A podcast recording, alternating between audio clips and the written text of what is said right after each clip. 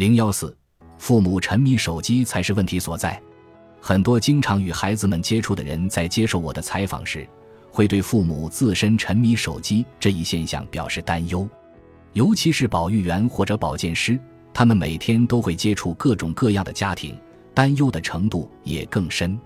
关西地区的前保育员员常大川笑流感叹道：“小孩子接触手机是一个问题，但我觉得更需要注意的是过度沉迷手机的母亲。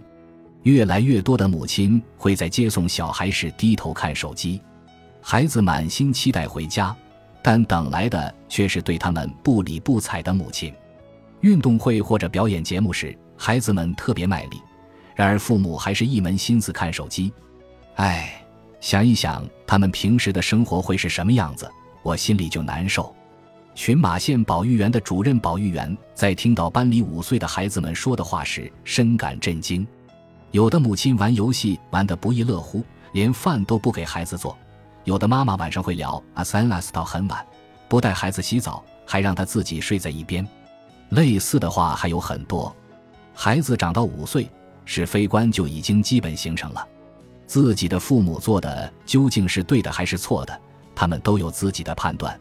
可出于对父母的爱，他们还是拼命想要引起他们的注意力，有时甚至会故意捣蛋，就是想让他们远离手机，多关注自己。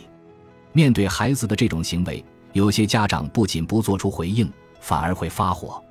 有小孩子早上来的时候眼睛都哭肿了，问他怎么回事，他大声哭着回答：“早上我影响妈妈玩手机了。”他就拿鞋子打我，因为没有亲眼所见，所以我不能判断孩子说的是真是假。但看到一些母亲平时的样子，我觉得这也是有可能发生的事。